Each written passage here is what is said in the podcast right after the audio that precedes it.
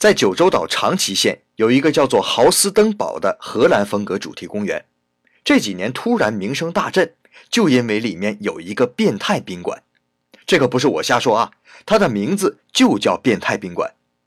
宾馆里有九十个员工，可只有十个是活的。哎，你可别害怕啊，另外八十个都是机器人。前台是两名女性机器人和一个恐龙机器人，另外像打扫房间的、送去行李的都是机器人，而那十个活人员工只是负责维修机器人的工程师。其实宾馆取名“变态”的含义，就是要迎合新兴科技技术，时刻改变现在的状态。